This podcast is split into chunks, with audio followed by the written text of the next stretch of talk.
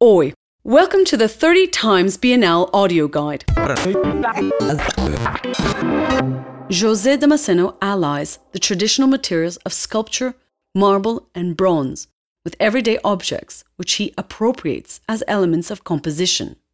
Using things like hammers, chairs, music stands, pencils, modelling clay, and chess pieces, the artist creates sculptures, installations, photographs, and drawings.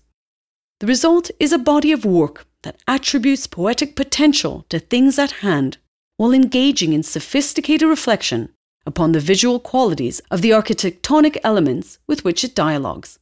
In Trilha Sonora from 2002, presented at the 25th Biennale, rows of hammers are fixed to the wall by the claw in an undulating sequence that suggests the graphic representation of sound waves and the dynamics of their movement through space.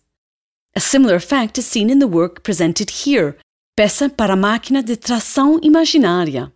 The artist recombines functional components to create something entirely new, the nature of which is transformed by the viewer's perception of it within the exhibition space.